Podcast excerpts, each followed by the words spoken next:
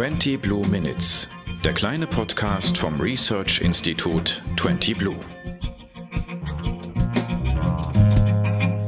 Hallo, mein Name ist Anja Mutschler von 20 Blue und ich habe da mal eine Frage. Und zwar an Kerstin Banzum von der Deutschen Welthungerhilfe. Hallo Kerstin. Hallo Anja.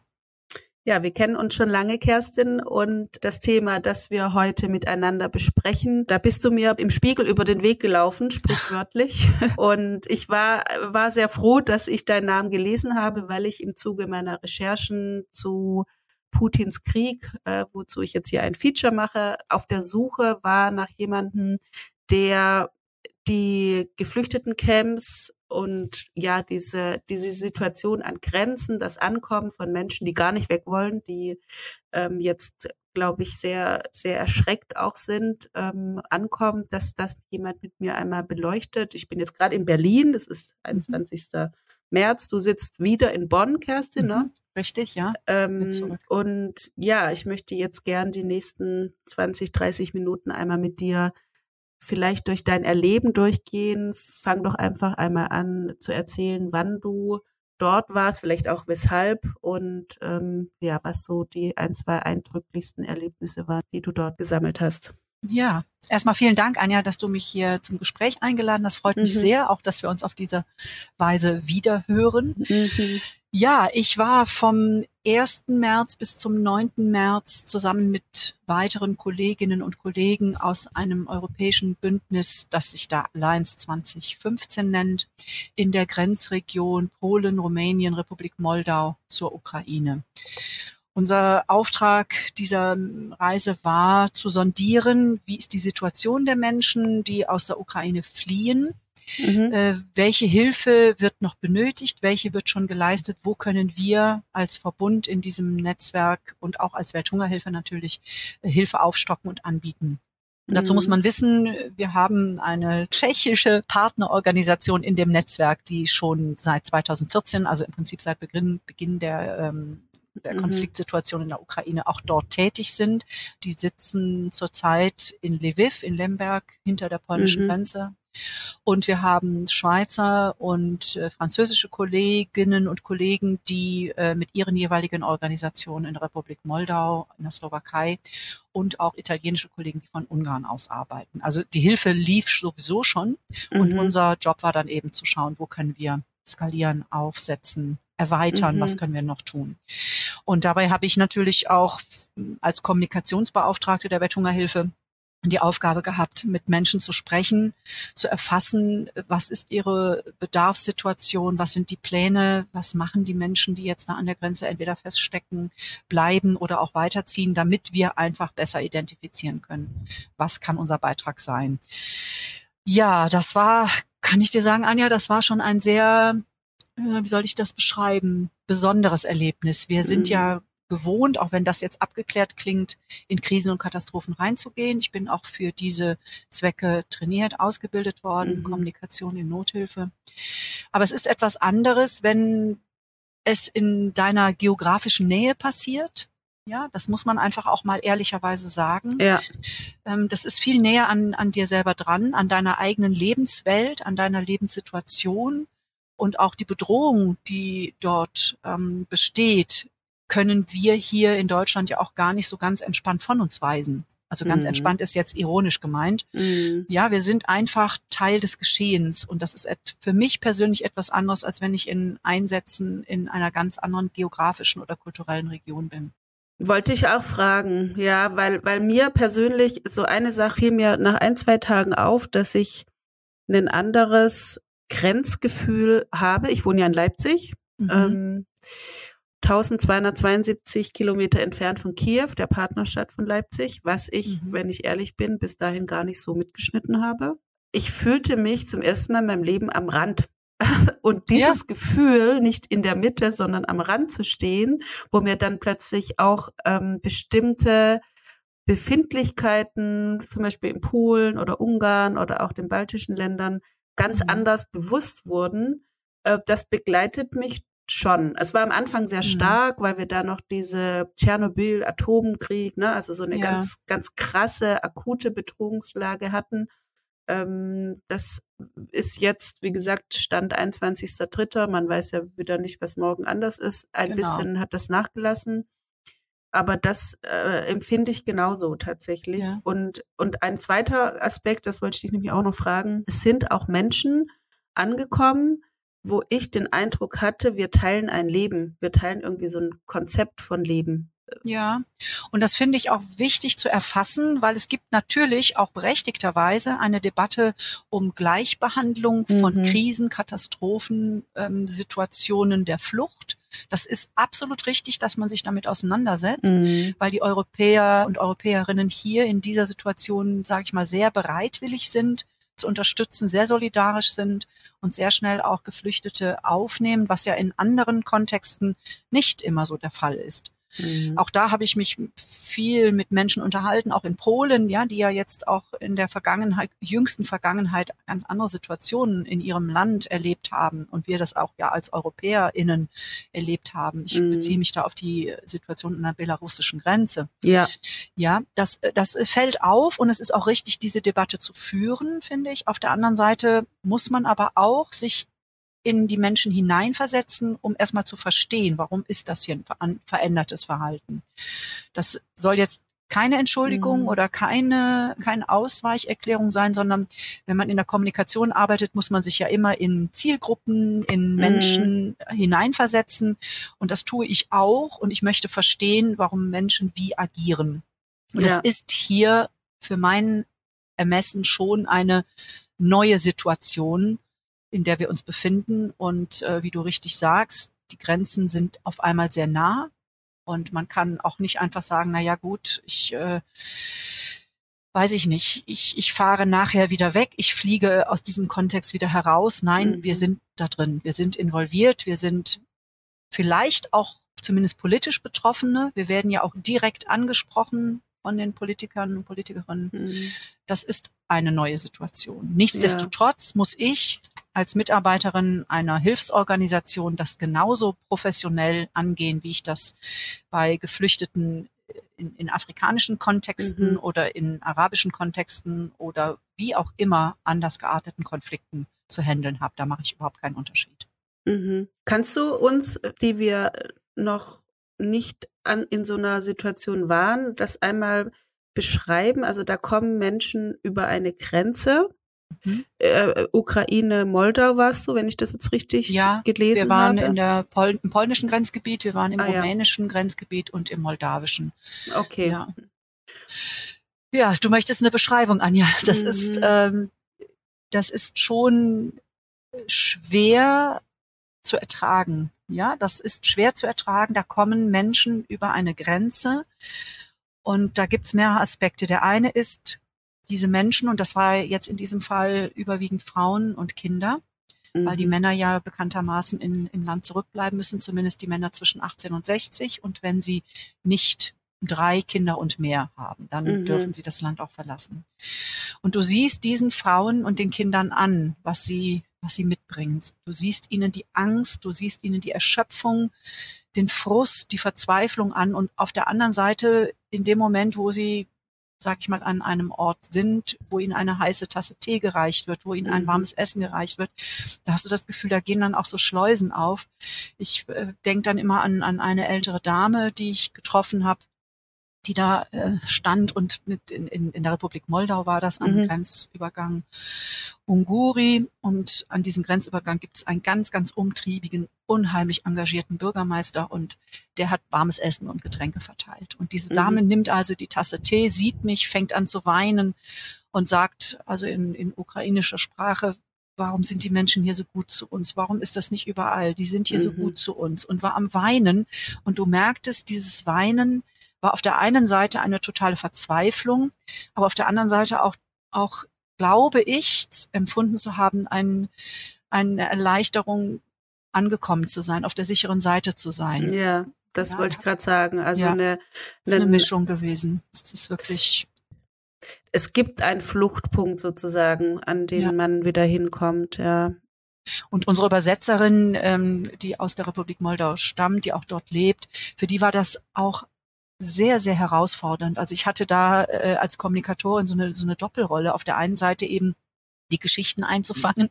Auf der anderen mhm. Seite unsere Übersetzerin zu stärken, dass sie mhm. überhaupt in der Lage war, diese Gespräche zu dolmetschen, weil sie zum einen, das, das erzähle ich, weil mir das eben auch so sehr prägnant ähm, hängen geblieben ist. Sie fühlte sich selbst auch bedroht durch die Gesamtsituation. Man muss natürlich die politische und geografische Lage äh, der Republik Moldau ja, ja, sich klar. vergegenwärtigen. Mhm. Ja, auch dort gibt es ähm, russische Interventionen. Es gibt eine Region, die nach Unabhängigkeit strebt, Transnistrien. Mhm. Und sie sagt, ich sitze auf gepackten Taschen, unser Auto ist vollgetankt, ich habe Angst. Und diese mhm. Frau hilft uns bei den Gesprächen, dolmetscht und ich merke einfach, wie sie so an den Rand ihrer Kräfte kommt. Sie ist selber Mutter, hat selber zwei Kinder. Eins ist gerade im Krankenhaus und sie sagte nur, ich weiß gar nicht, wenn ich jetzt, wenn ich jetzt fliehen muss, was mache ich mit meinem Sohn? Wie, wie, wie schaffe ich das alles? Und das sind genau die Fragen, die sich die Frauen stellen, die aus der Ukraine kamen oder kommen. Ja, die, ja. die müssen, die müssen handeln, sie müssen für ihre Kinder funktionieren, sie müssen sie in Sicherheit bringen, sich selbst in Sicherheit bringen, den Mann zurücklassen, den Partner zurücklassen. Mhm.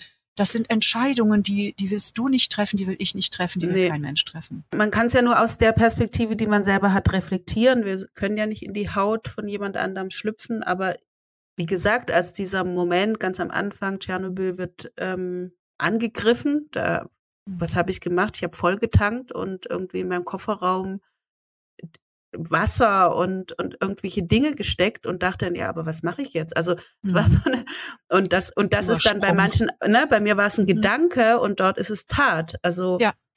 ich habe das jetzt versucht, so ein bisschen rauszufinden. Ich habe ja mit einem Russen gesprochen, Maxim, der aus St. Petersburg geflohen ist, weil er ähm, ja, äh, gar keine Chancen für sich sah, dort weiter zu existieren. Absolut dagegen, aber dagegen zu sein, Russland ist gerade natürlich ein Todesurteil, wenn du das öffentlich mhm. machst. Schwierige Lage. Ähm, der auch ganz klar sagt, ich weiß nicht, was meine Heimat sein kann die nächsten Jahre. Mhm. Ich lebe in Wochen jetzt und das gilt ja umso mehr für Menschen, die, die, die diesen, diesen, diesen Fluchtmoment haben. Das, die, die wollen ganz ja nirgendwo ehrlich, hin. Anja, die, die fliehen, die Menschen fliehen nicht in dem Gedanken, es ist Wochen oder Jahre.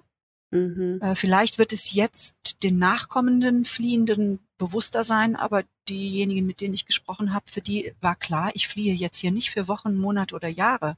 Das ist eine ganz akute Situation. Ich habe noch, mhm.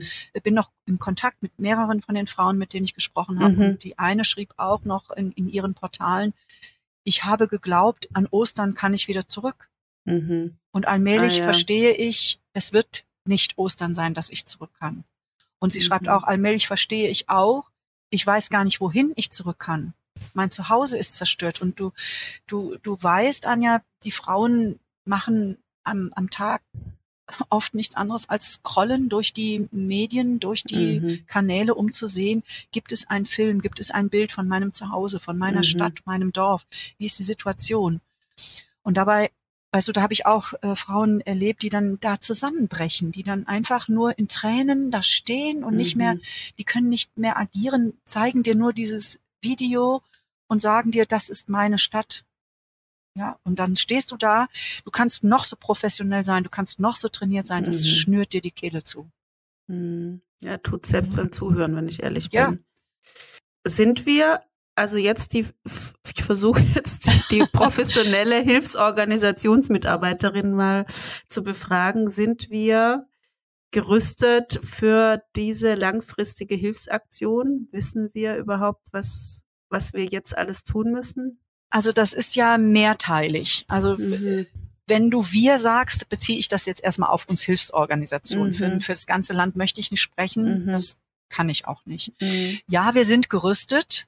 Es ist eine unheimliche Solidarität. Menschen spenden Geld und das ist ähm, sehr, sehr beruhigend, dass diese Solidarität weiterhin existiert. Wir müssen ja auch wissen, wir sind zwei Jahre im, im Corona-Modus. Ja, auch da haben Menschen viel zurückstecken müssen, ihr eigenes Leben umstellen müssen und wollen eigentlich endlich wieder raus, endlich wieder was Gutes für sich tun. Und wenn man dann merkt, sie, sie tun was für sich, aber sie vergessen andere nicht.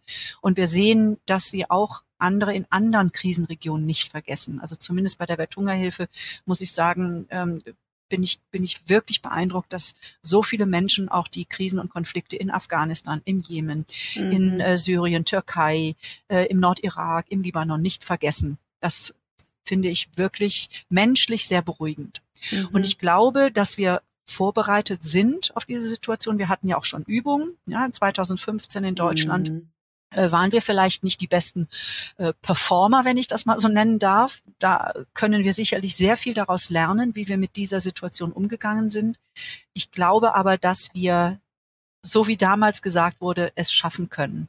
Mhm. Ja, diese Menschen, die hier zu uns kommen, die, die wollen ja nicht aus ökonomischen Gründen fliehen oder die wollen nicht äh, sich irgendwo einschleichen oder so, wie das gerne schon mal aus bestimmten Kreisen so katapultiert wird, wenn Mhm. Flüchtlingsbewegungen entstehen. Diese Menschen haben ihre Existenz gehabt, wie in anderen Krisen- und Konfliktländern auch. Sie mussten von jetzt auf gleich fliehen. Sie Mhm. mussten, sie mussten eine Entscheidung treffen, die sie nicht vorbereiten konnten. Dieser Krieg kam plötzlich, der kam von einem Moment auf den anderen und die, die Fluchtbewegungen sind unheimlich schnell. Ja, Mhm. Die UN sagen ja, das ist die größte äh, Flüchtlingsbewegung seit dem Zweiten Weltkrieg. Das muss man auch wissen. Das passiert ja unheimlich schnell, sehr dynamisch. Und das ist vielleicht eine Herausforderung für uns. Mm, Ich sage mal, die Infrastrukturen sind alle da, gelernt, das Verhalten ist gelernt.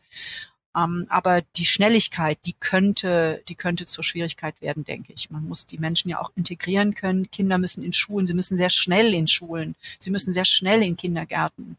Ja, Wobei ich heute Morgen gelesen habe, dass die Lehrer ja ihre Kinder, ihre Schüler weiter unterrichten, egal woher. Und eine Ja. ukrainische Konsularin sagte, ja, deutsches Schulsystem ist eigentlich nicht so ideal. Wir sind äh, gründlicher, intensiver und digitaler.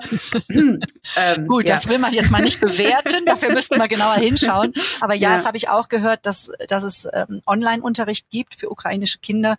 Äh, das ist natürlich gut, ja, aber nichtsdestotrotz brauchen Kinder einfach eine Umgebung, in der sie Ja. Kinder sein können. Mhm. Ja, das ist natürlich äh, nur halb so hilfreich, wenn sie in einer Unterkunft für Geflüchtete Mhm. sitzen, eng, beengt, vielleicht auch mit mehreren das Zimmern teilend und sollen dann da auch Unterricht äh, machen. Kinder brauchen einfach kindgerechte Umgebung. ein paar Dinge, die ich gehört habe. Das eine ist, ähm, ich habe auch eine Freundin, die Ukrainerin ist, die natürlich gerade sehr viel ähm, Hilfe, ganz konkrete Hilfe leistet für Menschen, die sie kennt, die geflohen sind Mhm. und jetzt hier auf dem deutschen Arbeitsmarkt ähm, auch sofort anfangen, einen Job zu suchen, weil sie Mhm. natürlich auch können. Mhm. Großes, ne? Also das ist, glaube ich, ein Vorteil, dass dieses Thema äh, Eingliederung in den Arbeitsmarkt wesentlich einfacher ist und ähm, durch die Massenzufluchtsrichtlinie, wenn ich das mir richtig gemerkt habe, die jetzt ja, aktiviert sind worden ist, Anpassungen erfolgt, genau. ist im Vergleich zu 2015, glaube ich, auch eine effektive Erleichterung da, wie man diese Geschwindigkeit auch umsetzen kann. Das erleichtert es, ja, ganz, ganz klar. Auch diese Debatte muss man vielleicht mal an anderer Mhm. Stelle führen. Warum geht es hier und warum geht es an Ja. anderer Stelle nicht? Aber das würde, glaube ich, den Rahmen jetzt hier sprengen. Aber ich Mhm. möchte es zumindest mal erwähnt haben. Ähm, ich habe auch eine junge Frau kennengelernt, als ich auf dem Rückweg nach Hause war. Ähm, Wir sind zurückgeflogen und sie saß mit mir auf dem Flieger und ich Mhm. dachte erst, sie ist vielleicht eine Studentin, weil sie auf den ersten Blick auf mich sehr jung wirkte. Aber sie war schon fertig mit dem Studium und sie ist IT-Expertin. Sie ist Analystin sogar, also im Mhm. Fin- Mhm. Finanzsektor. Und Mhm. dann äh, sag, habe ich sie gefragt, wie, wie machst du das jetzt jobmäßig? Äh, kannst du von, von Deutschland aus weiterarbeiten? Und sie sagt, ja, äh, meine Firma sitzt in Düsseldorf. Ich kann von Deutschland aus weiterarbeiten. Das ist für sie ein Riesenvorteil. Und das Mhm. haben wir ja jetzt auch schon verschiedentlich in, in Nachrichtensendungen gehört. Ne? Es gibt ja durchaus ein, eine sehr enge Vernetzung von Wirtschaftszweigen zwischen Deutschland und der Ukraine was bestimmt einigen, die jetzt hier sind, ermöglicht, ihre, ihre Tätigkeit aufzunehmen und von Deutschland aus auch weiterzuarbeiten. Das ist natürlich ein, ein unglaublicher Glücksfall, wenn man jemand ist, der diese Situation hat. Ne? Und das haben die Frauen auch gesagt. Ich will Alltag, ich will etwas tun. Vor allen Dingen, Anja, das, das ist vielleicht interessant. Alle, mit denen ich gesprochen habe, alle Frauen, mit denen ich gesprochen habe, sagten, ich möchte kein Flüchtling sein. Ja. Mhm. Ja, damit, das sind zwei Aussagen. Einmal, ich möchte nicht jemand sein, der Bittsteller oder Stellerin ist. Ich Mhm. möchte keine Almosen. Und die zweite Aussage ist die, ich möchte zurückgehen. Ja. Ja, Mhm. ich, ich betrachte das hier als temporäre Situation. Ich möchte zurückgehen. Ja, also mein Verdacht ist, dass wir an der Stelle nochmal als Land jetzt ähm, Mhm. viel über Integration, über Migration auch lernen können. Also diese Angstreflexe. Ich bin ja Wahlsächsin und kann sagen, dass äh, betrachte ich schon seit Jahren mit hm. großem Argwohn die, die Reflexe, diese Abgrenzungssymptomatik. Ähm, die ist jetzt im Vergleich zu 2015 im Übrigen ganz leise. Also es ja. ist für mich ähm, gerade, also da bin ich so ein Moment optimistisch auch, dass wir es mal anders hinbekommen. Aber dieser Grundvorwurf, ein Flüchtling käme nur, um zu wollen und zu nehmen und so, Furchtbar. wenn wir den mal rauskriegen würden aus ja. der Debatte, wäre echt schon viel gewonnen, wenn wir uns als Menschen begegnen. Ja, absolut. Und das sollte nationalitätenübergreifend sein, verstehst mhm. du? Weil das kann nicht sein. Wir dürfen da keine Unterschiede machen. Ja.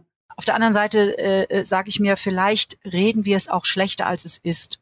Ja, ich in mhm. meinem direkten Umfeld erlebe ich auch eine unglaubliche Hilfsbereitschaft und, und Freundlichkeit und Solidarität unabhängig davon, wo jemand herkommt. Also zumindest da, wo ich lebe, kann ich jetzt nicht bestätigen, dass da Unterschiede gemacht werden.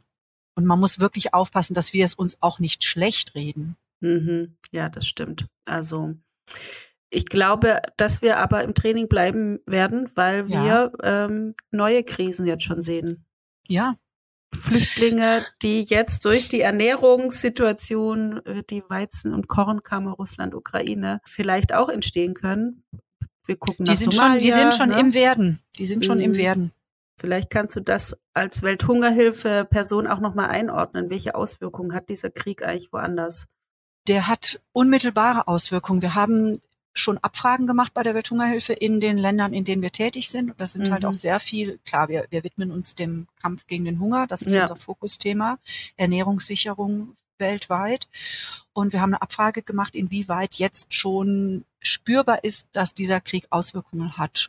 Und er ist spürbar. Also die, die, die Brotpreise steigen, Mehlpreise steigen, äh, Spritpreise steigen. Äh, dazu muss man sagen, Anja, es ist jetzt nicht alleine durch den Ukraine-Krieg diese Situation mhm. entstanden, sondern es gab schon vorher, Ende letzten Jahres, gab es eben Anstieg von, von Düngemittelpreisen. Es gab darauf, daraufhin als Folge dann auch Nahrungsmittelpreiserhöhungen. Das heißt, wir sind in diese Situation weltweit schon Plus Klimakrise. Genau, Klimakrise, Corona-Pandemie, auch das hat dazu beigetragen, dass es Nahrungsmittelknappheit an verschiedenen Standorten gab.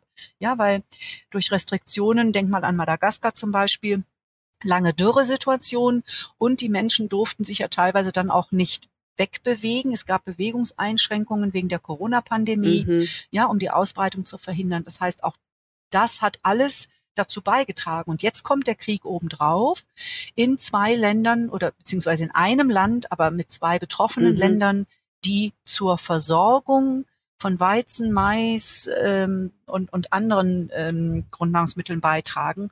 Und Russland ist, ist Nummer eins in Sachen Weizen, die Ukraine, glaube ich, an fünfter Stelle mit, mit Mais, Weizen. Mhm das hat dramatische Folgen. Und unsere Kolleginnen mhm. und Kollegen bestätigen das. Ich habe jetzt am Freitag noch mit einem Kollegen aus Mali telefoniert und er sagte, Kerstin, ähm, Lebensmittelpreise ist das eine, aber in der Folge werden Menschen unruhig. Ja, wenn, ja. wenn du merkst, du kannst mhm. deine Familie nicht mehr ernähren, dann werden Menschen protestieren, dann werden sie wieder auf die Straße gehen. Und da ist mehr als noch mehr als die eigentliche Vers Versorgungslage, die eingeschränkt ist, sondern das hat auch ein Konfliktpotenzial. Das ist äh, das, was, wo ich immer wieder zu meinem Satz komme, es gibt nichts Gutes an einem Krieg.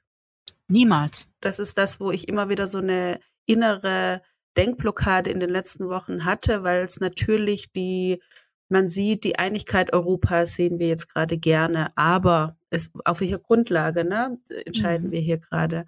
Muss das sein? Deinen vorgegangenen Gesprächspartner Volker Weichsel habe ich da auch ein bisschen Interview zu der Dynamik, die es jetzt in Osteuropa und Russland gab. Es natürlich eine sehr lange Entwicklung ähm, und hatte ihn auch gefragt, ob dieser Krieg zu verhindern gewesen wäre, beziehungsweise bis wann und Tja. wir waren uns irgendwie, oder ja, er sagte, und ich glaube, das stimmt so, dass es eigentlich nur diese vollständige Kapitulation vor den ähm, ja, Beweggründen, die Putin da irgendwie hat mit der Aufgabe äh, der Ukraine, äh, den Beitrittsbewegungen Richtung Europa ne, und als, als neutraler Staat da irgendwie demilitarisiert. Also das bleibt sehr schwierig, aber wenn ich jetzt dir zuhöre, nehme ich so zwei Sachen mit. Das eine ist, glaube ich, dass wir vielleicht, wir als Menschen, diese Situation, wenn wir Ukrainerinnen und Ukrainern begegnen, mit allergrößter Sorgfalt emotional begegnen sollten, weil ja, es ein Riesenschock ist. Ja. Wirklich, also den Schock, den wir teilen. Und ich glaube, was ich gelesen habe, dass es auch so eine große Stille gibt, wenn die Leute ankommen. Irgendwie weiß keiner so recht, was zu sagen. Und das trifft, finde ich, als Bild auch. Vielleicht müssen wir da sein, um diese Stille oder einfach auch als Resonanzraum das auszuhalten. Ja, ich meine, da kann ich dir noch mal ganz kurz eine Situation sagen. Also, was wollen wir Menschen als Trost aussprechen? ja, die wir diese Situation nicht selbst erlebt haben. Manchmal mhm. ist dann auch ein Wort zu viel, manchmal geht es dann um Gesten, um mhm. ein Getränk, was man anbietet, um geöffnete Arme, die sich um die Person schließen, mhm. einem Kind, was man ein Stück Schokolade anbietet. Ja, verdammt mhm. nochmal, Schokolade ist nicht gesund, egal. Ja, in dem Moment mhm. geht's nicht darum. Mhm. Ein Kind, was ein, ein, Teddybär, wir haben ja jetzt die Bilder alle gesehen, auf den mhm. Brücken, über die die Menschen laufen, wo die Stofftiere an den Brücken aufgereiht sind, damit jedes Kind sich eins nehmen kann. Es sind diese Gesten, die dann mehr sagen als, als ganz viele Worte. Und dann, wenn die Menschen bereit sind, sich zu öffnen, dann lasst sie reden, dann lasst sie reden. Mhm. Das mhm. muss, es muss geteilt werden. Und ich konnte mit Frauen reden, die auch bereit waren und die auch gesagt haben, bitte, ich möchte darüber sprechen und bitte mhm. erzähl die Geschichte weiter. Das ist doch mhm. so verrückt und so mhm. irreal. Es, es mhm. muss, es muss darüber gesprochen werden. Aber das sollte man dann auch nur zulassen, wenn die Person es möchte. Ja, das ist für uns ja als Kommunikatoren oft eine Herausforderung. Wir sollen auf der einen Seite natürlich die Geschichten mitbringen und die Belege mitbringen, was passiert mit den Spenden und äh, zeigt doch mal und sagt doch mal. Aber da sind verwundete Menschen, die jetzt ganz akut, ganz frisch aus dieser Situation kommen. Wir reden hier nicht von Menschen, die, die seit äh, Wochen, seit Jahren in irgendwelchen Auffangzentren leben, sondern mhm. die kommen über diese Brücke, über diesen Fluss und kommen gerade aus dem Krieg, haben die Sirenen im Ohr, mhm. haben die mhm. Bombengeräusche im Ohr, haben Kinder, die nicht mehr sprechen, die erschöpft sind, die nicht mehr laufen können, die mhm. einfach nur funktionieren müssen. Da ist viel Behutsamkeit und ich hoffe auch viel Professionalität im Umgang mit den Menschen gefragt. Ja, das wünsche ich uns und ich wünsche uns auch, dass wir diesen Moment von Migration auch nochmal neu lernen. Also ich mhm. glaube, wir können es nur besser machen und ja, äh, natürlich. Äh, und natürlich ist es, das sind, da sind wir jetzt zwei kleine Lichter, aber ähm, ich wünsche mir jetzt von der Politik tatsächlich auch, dass sie da hinsieht und den Unterschied auch feststellt, wenn man eine, einen Arbeitsplatz zur Integration anbietet, wenn man auch akzeptiert, dass ein Flüchtender im Grunde eher von etwas weg als zu etwas hingeht, mal ja. dieses, dieses Narrativ besser versteht, dass, ähm, dass man weniger umständlich wird, dass man einfach eine pragmatische Hilfe anbietet, um diese Aspekte so einfach wie möglich zu machen. Das wünsche ich mir sehr, denn die Migrationsthematik, die wird uns begleiten. Also ich nehme Natürlich. an, wenn wir jetzt in einem Jahr sprechen würden, Kerstin, dann würden wir andere Ströme begutachten, aber geben wird es ja. die immer. Und äh, die Klimakrise ist da äh, auch ein starker Treiber, der jetzt gerade ein bisschen untergeht, aber das ist ähm, ja ein, ja, werdet ihr ja in der Welthungerhilfe ja. auch täglich sehen, mhm. ähm, ein krasser äh, Migrationstreiber. Ich würde mir aber auch wünschen, nicht nur von der Politik, sondern von allen Menschen, die in diesem Kontext aktiv sind, oder auch nur zuschauen. Kein Mensch, der sich wohlfühlt in seiner Heimat, in dem Ort, wo er sagt, da gehöre ich hin, der geht freiwillig mhm. weg, nur, nur um des Weggehen willens. Also es ist, ja, das sind Menschen, die, die, die dazu gezwungen wurden, egal jetzt erstmal ob durch Krieg, durch Hunger, durch Klimawandel. Natürlich gibt es auch Menschen, die freiwillig gehen auf der Suche nach einer besseren Zukunft, aber auch das ist ja schließlich legitim. Ja, wir mhm. haben, wir haben das Privileg, hier in Europa geboren und aufgewachsen zu sein. Und das treibt mich äh, auch nach Jahren in diesem, in dieser äh, Branche immer noch um, dass wir das nicht akzeptieren können. Es ist eben nicht jedermanns, jeder Frau's eigene Entscheidung, wo man geboren wird, wo man aufwächst und welche Chancen ich habe. Dem habe ich nichts hinzuzufügen, liebe Kerstin. Ich danke dir für dieses Gespräch ähm, mit ein, einem kleinen Einblick ähm, ja, von, von einer Situation vor Ort und auch nochmal einer Überlegung zum Thema Migration, Aufnahme von Flüchtlingen. Ich danke dir, Kerstin, einfach auch ja für deine für deine Aktivitäten und ähm, wenn jemand spenden will, wo tut er das am besten? Klar, ich bin von der Welthungerhilfe, ist ja mhm. logisch, dass ich uns erwähne, aber grundsätzlich finde ich, sollte man dorthin spenden, wo man weiß, was da passiert mit dem Geld. Mhm. Ähm, man sollte professionellen Organisationen vertrauen, die an den Orten des Geschehens sind. Äh, Privatinitiativen sind auch gut, aber manchmal sind sie etwas aktionistisch und ich habe auch schon erlebt, dass Leute gesagt haben, ich habe jetzt hier gesammelt und gesammelt, dann bin ich da hingefahren und dann wollte keiner was haben. Mhm, und dann mhm. klingt da so ein Frust durch nach dem Motto, die wollen ja alle keine Hilfe. Mhm. Nein, das ist genau falsch. Man muss erst hinschauen, was wird wo gebraucht, wie kann es dahin gebracht werden. Und ich muss nicht aus Deutschland Kleidung nach Polen bringen. In Polen gibt es Kleidung, auch in, mhm. der, in der Republik Moldau gibt es Kleidung, auch in mhm. Rumänien. Und da muss ich mhm äh, abwägen, was macht Sinn. Und eine Spende an Organisationen vor Ort, egal welcher Art jetzt erstmal, äh, mhm. ist immer, immer sinnvoller. Gut, dann tut das bitte. Vielen Dank. okay, Kerstin. Dann wünsche ich dir einen schönen Tag. Dankeschön, das wünsche ich dir auch. Und danke, dass ich hier sein durfte. Den kleinen Podcast 20 Blue Minutes findet ihr überall dort, wo es gute Podcasts gibt. Und natürlich bei uns auf 20.blue. Bis bald.